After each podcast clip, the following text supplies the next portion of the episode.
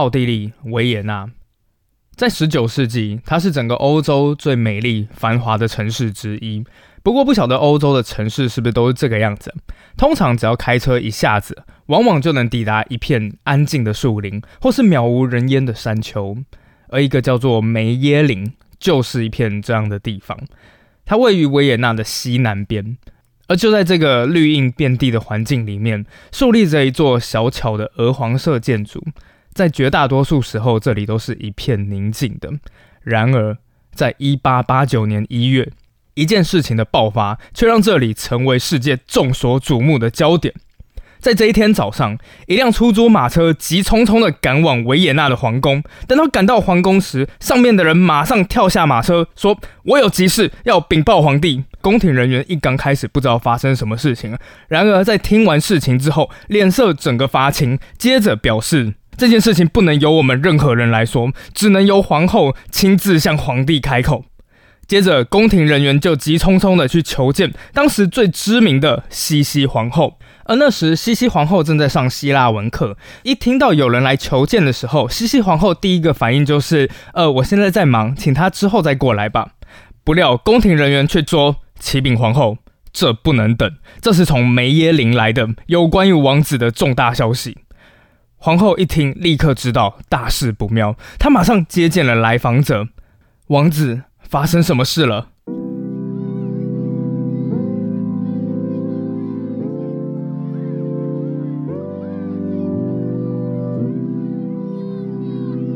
Hello，Good afternoon，的达们，我 Helen，各位女士们、先生们，大家晚安。这里是神奇海狮，欢迎再次回到我的频道。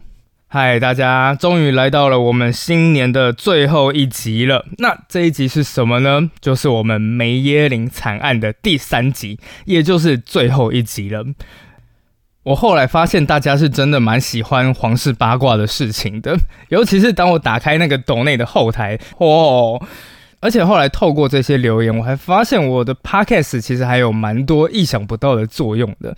比方说，有位听众啊，他是科技人，竟然是因为听我的 podcast 开始喜欢上历史。而且还可以跟他的小孩一起聊历史故事，这样。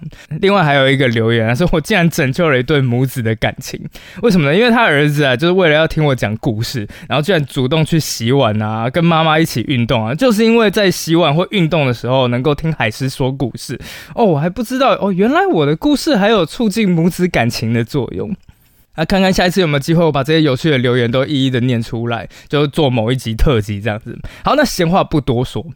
啊，其实闲话就已经不少了。我们开始故事吧。那上次啊，我们说到哪里呢？说到魔王级渣男鲁道夫皇太子。那先讲一下，魔王级渣男不是我取的，是师婆在听完我的故事之后，直接给鲁道夫取的绰号。那这个鲁道夫是谁呢？他是十九世纪最大帝国之一的奥匈帝国唯一皇太子，本来其实应该是有光明的前程的。但发生了一些小小的事情，所以鲁道夫长大之后就开始长歪了。他非常的喜欢到处拈花惹草，就因为长期的纵欲过度，结果让他染上了当时非常羞耻的一种疾病，叫做淋病。那淋病会让身体变得非常不舒服。为了治疗这样子不舒服的症状呢，鲁道夫就开始用一些药物，是有掺有骨科碱的。而造成的结果就是，鲁道夫虽然才二十九岁，结果已经是满身是病。同一时间，他的夫妻感情也整个闹翻。王子的人生就只有四个字，叫做一团混乱。时间就这样子来到了一八八八年，一位十六岁的少女却开始走进了皇太子的生命之中，而最后竟然彻底搅乱了整个帝国。她的名字叫玛丽维茨拉。那我们先来说一说玛丽的长相好了。首先，玛丽长得非常的美丽。那根据同一个时代的人的说法，首先这个玛丽长着一张瓜子脸，闪亮亮的蓝色大眼睛，鼻子也是非常的挺拔，丰满的樱桃小嘴。文献后面还有一些叙述身材的文字啦，但是考虑到当时玛丽才十六岁，所以我就把它删掉了。玛丽的家境也不错。首先，她的父亲啊是一名外交官，不知道是做的太好了还是怎样，就竟然被提升到了男爵，成为了贵族阶级。那最后一家也搬到维也纳一座豪华的巴洛克别墅里面。每天呢，玛丽的母亲啊，什么事情也不干，就是在那一间豪华的房子里面举办奢华的宴会。不过，玛丽母亲这么做可不是只是为了吃喝玩乐而已，而是为了要达到一个最重要的目的，那就是进入最高等级的贵族社会。等等，玛丽的爸爸不是已经是男爵，已经是贵族了吗？事实上啊，当时的奥地利分成两种贵族，一种是因为一些攻击啊被晋升的那种二等贵族，上面那一种就叫做长期世袭的真正的大贵族，他们距离上面还是有一段非常明显的差距的。虽然母亲就是拼了命的想要进入那个第一等级的社会里面，但要怎么达到这个目标呢？两个字：同婚。那事实上啊，在玛丽母亲年轻的时候，还真的有这一个机会，因为想当年呢，其实她也算是一个名满京城的维也纳交际花。那也就因为她年轻的时候长得非常的漂亮，所以这个玛丽的母亲呢，自然而然的也是和当时一些维也纳知名的花花公子有往来。而其中有一位，你猜是谁？对，没错，就是鲁道夫皇太子。是的。等一下，我们要讲的故事就是一个妈妈和女儿都看上了同一个男的的故事啊，只能说贵圈真乱。那当时玛丽的母亲其实已经结婚了，嫁给那个外交官了，但皇太子不是啊，皇太子还是一个黄金单身汉呢。所以就在两人认识之后，男的帅，女的美，两人就这样越走越近，越走越近，然后就不知道了。接下来的说法太众说纷纭了，在一些小说啊、影剧里面啊，就是鲁道夫皇太子跟玛丽的母亲马上就跑去滚床单了。那也有另外一个说法，玛丽的母亲啊，那个时候就建议年轻的鲁道夫说：“嗯，我们应该来小小的出轨一下吧。”结果反而是鲁道夫礼貌的拒绝了这个提议。反正不管怎么样，最后啊，这段关系却没有走到终点。然而，玛丽的母亲却始终没有放弃这一个伟大的梦想，因此，母亲就把所有的希望全部都寄托在自己最美丽的三女儿身上——玛丽。那接下来，玛丽的母亲每天就照三餐的灌输自己的女儿：“女儿，你要像我一样，一定要找一个最高等级的男士，然后跟他结婚，最后成为真正的贵族。”小小年纪的玛丽点点头说：“好的，我会像您一样的。”然而，母亲万万没有想到，女儿竟然连品味都和自己一样呢。因为玛丽最后爱上的，竟然就是自己老妈当年的暧昧对象鲁道夫皇太子。事实上啊，玛丽从什么时候开始爱上鲁道夫呢？不知道，只知道玛丽从年纪很小的时候，就不断的去收集那些鲁道夫的纪念明信片啊，或者是时间就这样子来到了一八八八年。当时维也纳举办了一场赛马会，那当然这种赛马会一定是那种贵族的盛会啦，玛丽自然也就出席了。当时的玛丽穿着一身绣着金线的黑斗篷，一边啜饮着香槟，而健壮的马匹从她面前一批一批的经过。然而玛丽的眼睛却没有在这些马匹上面，她的眼睛始终都只有一个地方，那就是最上面的皇室包厢。为什么呢？因为鲁道夫皇太子当时就在里面。那鲁道夫皇太子呢？这个时候就在自己的包厢里面。接下来突然间一个转头，看到了玛丽正在看他，两个人很快四目相对。而就在那一瞬间，玛丽很快的把头转到了其他方向，但是才没有过多久，又偷偷的转回去看向鲁道夫。两个人就开始你来我往，玩起了四目相对的小游戏了。这个时候就有人问啊，等一下，等一下，鲁道夫可是皇太子诶，他真的会无聊到跑去跟其他的女生玩这种眼睛游戏吗？各位啊，这就是男人呐！男人就是一个这么单纯可爱的生物。而且就在赛马会结束之后，会有个派对。玛丽第一次和王子有了近距离的接触，两个人小小的交谈了一下。那对鲁道夫来说，也许这就是一次小小的萍水相逢；然而对玛丽来说，哇塞，这简直就像是如美梦成真般的喜悦啊！大家有没有追星的那种感觉？当这个明星真的站在你的眼前的时候，你的心花到底会绽放成什么样子啊？玛丽当时的状态就是这个样子，所以一回去之后，玛丽马上就跟自己的女仆说：“天啊，我看到王子了啊，他真的好帅啊！”那我那时候就看了一下鲁道夫的照片，一八八七年的时候，鲁道夫真的已经秃头了。好啦，果然人们啊，在单相思的时候，都不是爱上对方，而是爱上自己的想象。但本来啊，事情应该到这边就会结束了。不过对玛丽来说，更好的事情竟然从天而降，那就是一位牵线的爱神来了。有一天，有一名贵妇人跑去找了玛丽：“你是玛丽维茨拉吗？”“呃，是的，请问您是？”我是谁？你不用知道。但你喜欢鲁道夫皇太子，对不对？”玛丽一听到，立刻惊慌失措了起来。“您您是怎么知道的？我怎么知道的？你不用管。但我现在只问你一件事情：你想见太子吗？”那这个时候就有一个问题了：这个神秘人物到底是谁？那这个贵妇人呢，其实叫做拉里什伯爵夫人。为了简单称呼，我们就叫她伯爵夫人好了。那在这边呢，为了更好的让大家融入这个桥段里面，我们直接就给她一个角色，叫做媒婆。但当然，有好的媒婆就有坏的媒婆。好的呢，就是可以促成一对良好的姻缘。但当然也有那种坏的媒婆来乱点鸳鸯谱。而这名伯爵夫人就是属于那种坏的媒婆。事实上啊，这一名伯爵夫人不是别人，正是鲁道夫皇太子的表妹。她也是有一点亲戚关系，不过距离已经蛮远了。但伯爵夫人啊，虽然是有一个头衔，但却只是一个名存实亡的头衔，她没有那个酷东西叫做钱钱。所以这个时候，伯爵夫人就非常的痛苦啊。她想说，我的生活这么奢华，到底哪里才有肥羊呢？那有一天呢，伯爵夫人就到了玛丽家，跟玛丽的妈妈聊天。那就在和玛丽的妈妈聊天的过程里面呢，玛丽的妈妈就提到说：“哎呀，我们家那个小女孩啊，整天啥事都不干，迷鲁道夫迷得晕头转向的。”伯爵夫人心想：“哇，那这就是肥羊了。”因此，伯爵夫人就趁某一个空档找上了玛丽，说：“要的话，我可以帮你牵线哦。”这对玛丽来说，你想想看，感觉就像是你一直在追某一个明星，接下来突然间出现了一个人，然后要来帮你牵线。一听到这，玛丽当然非常兴奋的就答应了。接下来事情就很简单了，伯爵夫人就事前先确认好鲁道夫的每日行程。我也不晓得他是怎么搞到了，可是他们是亲戚关系，应该也没有那么困难吧。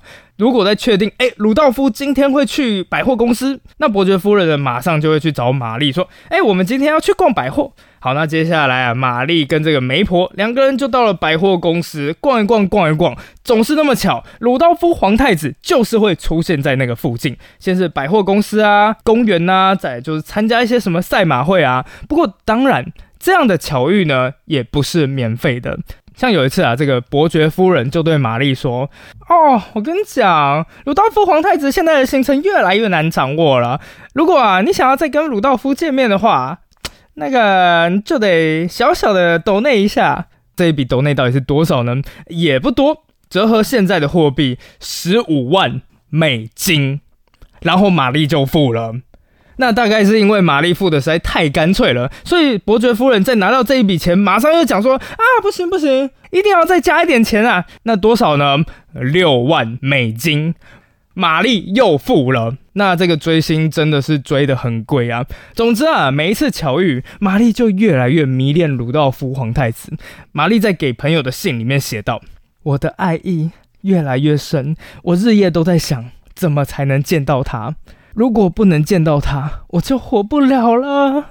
这样子快乐的日子持续了一段时间，但毕竟纸是包不住火的。很快的事情就啪刚出来，玛丽的母亲就知道这件事情了。而这个时候的母亲才发现，天哪，原来我的女儿已经和我的老相好相好上了。那这个时候啊，这母亲一定要想办法阻止这件事情啊。但是母亲的做法却非常的不明智。你猜她怎么做？他把玛丽送去英国，想说距离应该可以让玛丽冷静一下吧。但是啊，他太不了解年轻人了，距离从来都只能产生美感的。所以在几个月之后啊，玛丽回来的时候，小女孩的爱已经从那种纯纯之爱变成了狂风暴雨。玛丽说：“现在我对她的爱更真挚了，我一定要破除所有的难关，跟她在一起。”因此，玛丽决定，我不要再去找媒婆了，我不要再透过中间人了，我自己采取行动。接下来，玛丽拿出纸笔，开始一笔一画写给王子他的第一封情书。而鲁道夫那个渣男竟然还真的回复了。时间就这样子来到一八八八年的九月，在某一个夜半时分，玛丽从她自己家偷溜了出来，坐上一辆马车，缓缓地开往鲁道夫在皇宫的住所。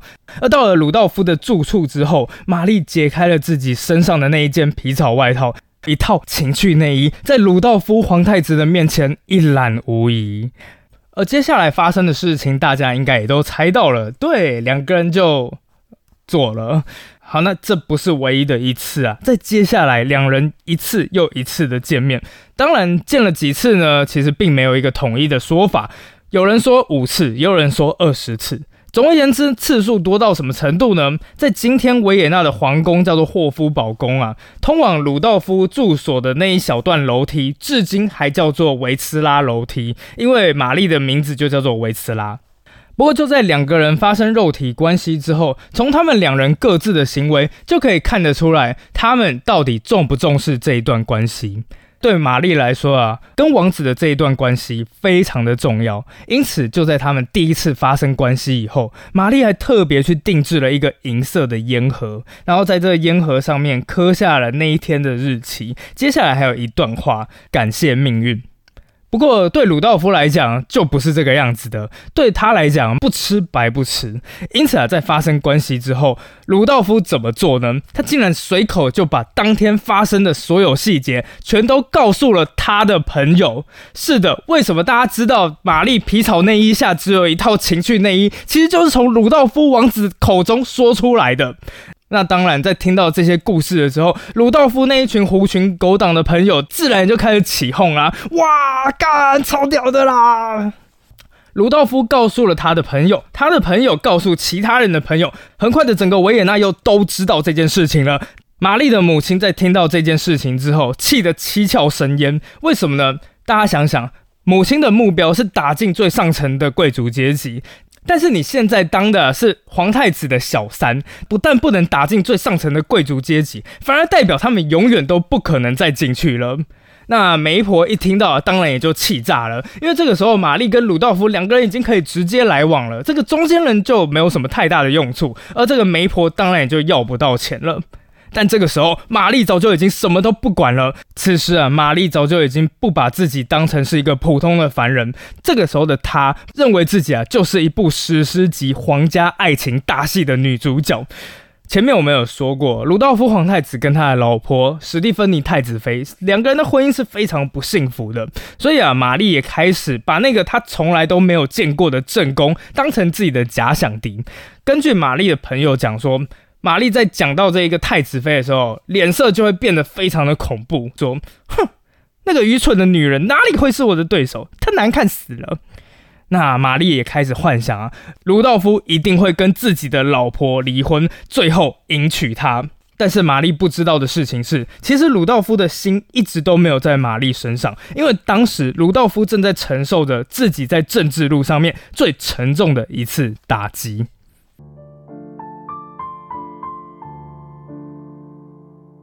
时间就这样子来到了鲁道夫跟玛丽发生关系的一个月后，当时奥地利皇帝法兰兹约瑟夫跟他的儿子鲁道夫皇太子正在维也纳迎接一位非常重要的宾客，谁呢？就是新任的德意志皇帝威廉二世。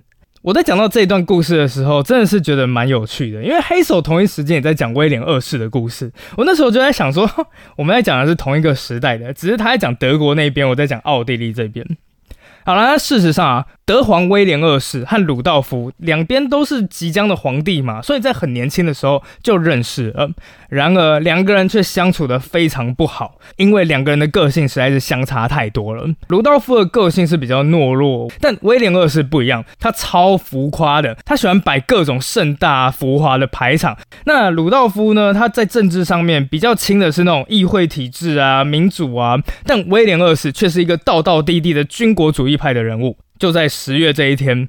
德皇威廉二世抵达了维也纳。第一天的晚宴呢，气氛还 OK。根据一位记者的叙述，华丽的维也纳大厅灯火通明，在一张巨大的么字形长桌下，所有人翩翩入座。男子穿着各式各样的军装，而他们的勋章呢，则在胸前闪闪发光。同一时间，女性身上的珠宝则光彩夺目。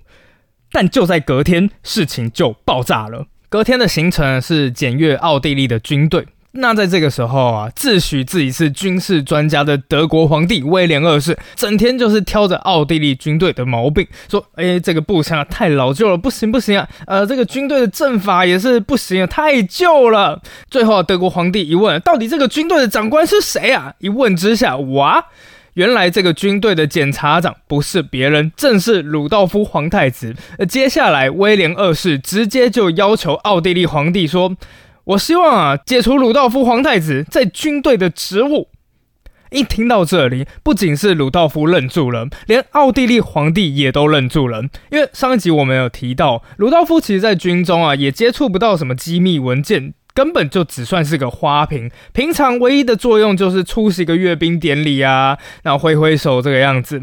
但即使是一个这么微小的存在，竟然都要保不住了。那最尴尬的当然就是奥地利皇帝法兰兹约瑟夫啦，一边是自己的亲儿子，一边是自己最重要的同盟德意志帝国。是你的话，你怎么办？最后，奥地利皇帝做出了抉择，他转头对自己的儿子说：“你就辞去军队的职务吧。”鲁道夫一听完，不敢相信自己的老爸真的提出了这个要求，所以鲁道夫气到浑身发抖，当场就拒绝了这一个命令。威廉二世一看，哦，拒绝，好，没问题。很快的，德意志就对鲁道夫皇太子采取了报复行动，德国的各大媒体就接连报道。在奥地利里面，有一位位高权重的人，他不仅憎恨着德国和德意志人，而且还过着极为放荡的生活。那当然，这指的就是鲁道夫皇太子啦。所以啊，对于鲁道夫皇太子来说，一切好像都在濒临崩溃。德奥两国的关系，父子之间的关系，甚至他和老婆的婚姻关系，一切的一切都在崩塌。而最后，鲁道夫失去了所有的力量。他说：“我厌倦了活着。”在一八八八年的秋天，死亡的想法第一次在鲁道夫皇太子心中浮现，而也就这个样子度过了圣诞节，来到了一八八九年的新年。而就在新年之后的一月二十七日，爆发了一件事情，让鲁道夫原本环绕在心中想死的念头，终于成为真正的行动。原来在这一天呢，是德国皇帝威廉二世三十岁的生日。那为了庆祝啊，德国驻维也纳的大使馆特别安排了一场盛大的宴会。那当然，这个德国大使馆也邀请了所有奥地利的政治人物前来共襄盛举。所以在当天晚上啊，大使馆的宴会厅灌溉云集。而正当大家在舞池翩翩起舞的时候，瘦削忧郁的皇太子鲁道夫和他的夫人太子妃史蒂芬妮一起出现了。德国大使当然也就按照礼数起身前去迎接。而过了没多久呢，乐队奏起了奥地利的国歌。这个时候，大家往门口看去，原来是奥地利皇帝法兰兹约瑟夫驾临了。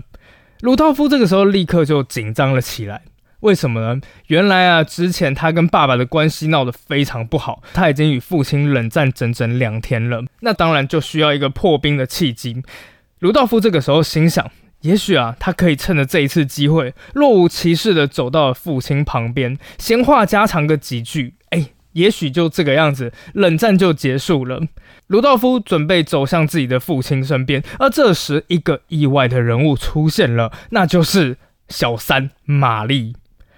有人就觉得奇怪了，玛丽这个小女孩为什么会出现在德国大使馆的宴会厅里面？不要忘记，玛丽的父亲他是一名外交官，所以啊，玛丽和她的母亲自然也出席了这一场宴会。而今天玛丽也知道太子妃会出现，所以她的目的非常简单，就是要来跟正宫示威。这时的玛丽站在自己的母亲身边。美到让人屏息，也美到充满挑衅。这时的她穿着一件浅蓝色的礼服，而她的胸前则戴着一枚象征爱情的钻石胸针。也不知道象征爱情的钻石胸针是什么形状的啦，可能是爱心形的吧，或者之类的。最耀眼的则是玛丽的手腕上面戴着一只蓝宝石的手镯，那就是鲁道夫之前送给她的。这就是一个挑衅啊！那当然，在充满八卦的维也纳上流社会里面，其实大家早就已经知道玛丽跟鲁道夫的关系了。舞会虽然看起来好像还在继续，但当然所有人都紧盯着这一场大戏，偶尔就是打开自己的扇子，然后躲在扇子后面开始窃窃私语。大家就看见玛丽直直的走向了舞池，走向了太子夫妻。玛丽开始跟鲁道夫皇太子说话，然后突然间发出了咯咯咯咯的笑声啊。而当然，鲁道夫也不好直接离开，尴尬的对话就在那边继续。接着，玛丽终于站到正宫史蒂芬妮太子妃的面前了，但接下来，玛丽却做出了一个更出格的举动。因为按照礼数，她应该要跟太子妃鞠躬的，但不但她没有行礼，还挑衅的直挺挺站着，盯着太子妃。旁边的人已经坐不住了啊！整个宴会厅里面气氛紧绷到了极点，而最后还是玛丽的妈妈真的看不下去了，用力拉扯玛丽的袖子，硬是逼她做了一个笨拙的鞠躬，这才结束。但就在这时啊，正宫史蒂芬妮太子妃早就已经受不了了，她用尽自己最后一丝理智，对着德国大使说：“不好意思，我现在身体有点不舒服，可能要提早离开舞会了。”一说完，便大步的离开了宴会厅。鲁道夫跟在他后面。太子妃这个时候已经用尽自己全部的理智，他直接就在宴会厅门口跟鲁道夫开始对骂了起来。而最后啊，鲁道夫终于也才尴尬的回来了。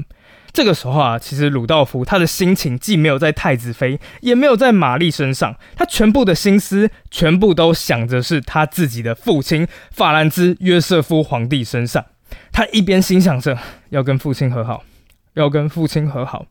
当鲁道夫终于鼓起勇气走到了父亲旁边，但就在他即将要见到父亲的当下，却看到父亲转过身去，背对着他跟别人说话。当然了，这个动作其实有很多种解释。也许啊，皇帝只是纯粹没注意到儿子走过来了；也许有人刚好在那个时候叫了皇帝一声；也许是皇帝看到儿子的小三居然如此的挑衅的正宫，所以呢，就透过这个小小的举动来简短的表达了一下自己的不满。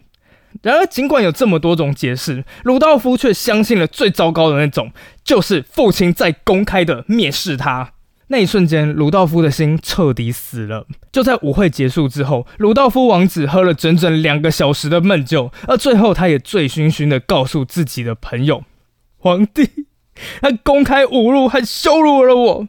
从现在开始，我们之间所有的关系都破灭了。从现在起，我自由了。”而接下来，朋友又听到鲁道夫王子说：“我计划要给他们惹一些大麻烦。”那到底是什么样的麻烦呢？在两天之后，他们就知道了。在这一天早上啊，奥地利皇帝法兰兹约瑟夫一如往常，在早上五点就着装，坐在办公桌前开始看报告。原本看起来像是一片正常的样子，然而没过多久，一件事情就发生了。皇帝发出一道命令，叫皇太子穿正装，在九点以前前来觐见。一听到命令之后，鲁道夫紧张地穿好了自己的全套军装，战战兢兢地走进皇帝的办公室。而接下来门里面爆发了非常激烈的争吵。那到底父子在吵什么东西呢？关于这一点啊，后世有很多猜测。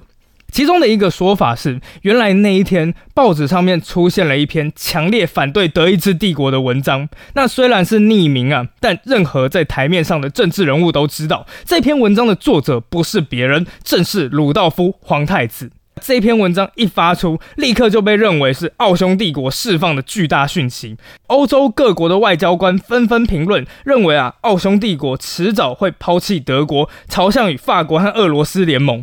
而最后，父子俩的争论也结束了。根据当时目击者的说法，鲁道夫出来的时候几乎要崩溃了。他拿着将军帽子的手不断的颤抖着。鲁道夫心中只有一件事情：逃走，逃到自己在梅耶林的小屋子里面。这时的他已经做出了一个决定，他去要求玛丽一起来梅耶林，跟他一同赴死。那很快，玛丽就听到了王子的要求。对玛丽来说，这当然是非常兴奋的一件事情啦。哦，我的天哪，这可是与王子一起殉情啊！但真的是两人殉情吗？事实上，鲁道夫真的是非常的渣。为什么呢？因为鲁道夫之所以找上玛丽，其实只是不想要自己独自死去而已。因为在先前，鲁道夫其实就和自己的另外一个情妇说：“那个要不要跟我一起去死啊？”那当然，另外一名情妇非常的客气，滚。好，那最后没办法，鲁道夫就只好走上了玛丽，两个人就这样子走进了王子在梅耶林的别墅里面。时间到了隔天早上的六点左右，房子里面突然传出了两声枪响，紧接着空气中突然弥漫起一股火药味。那当时啊，别墅里面还有几位鲁道夫的朋友，听到枪声的时候还没有想太多，还以为是谁在打猎呢。但两个小时后，大家都起来了，朋友们走到鲁道夫的房门前，开始敲门。哎，小夫，小夫。但是无论他们怎么敲啊，房间里面都没有任何回应。而最后，朋友少来一把斧头，用力的劈开鲁道夫的房门。接下来只看了一眼，朋友就大喊。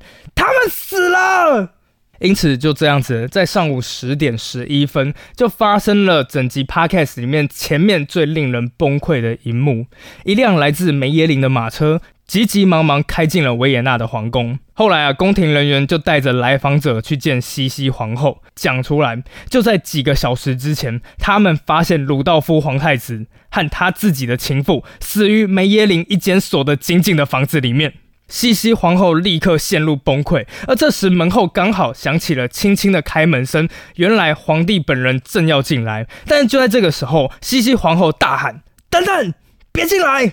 手足无措的皇帝只好在门外待一会，等待西西皇后情绪稍微恢复之后，对着旁边的仆人说：“让他进来吧，愿神保佑我。”西西皇后打起了最后一点精神，向丈夫通报了自己儿子的结局。在皇帝走出门的时候，皇帝的头垂得低低的，成为一个真正心碎的男人。那当然啊，鲁道夫皇储之死也引发了整个维也纳巨大的震动。官方很快发布了原因，说鲁道夫的死因啊，其实是心脏病发。然而，只有真正宫廷内的人知道，皇储跟玛丽其实是自杀的。鲁道夫他先用一把枪枪击了玛丽，接下来再对自己开枪。而最后啊，调查人员也前往了案发现场，并在现场发现了几份遗书。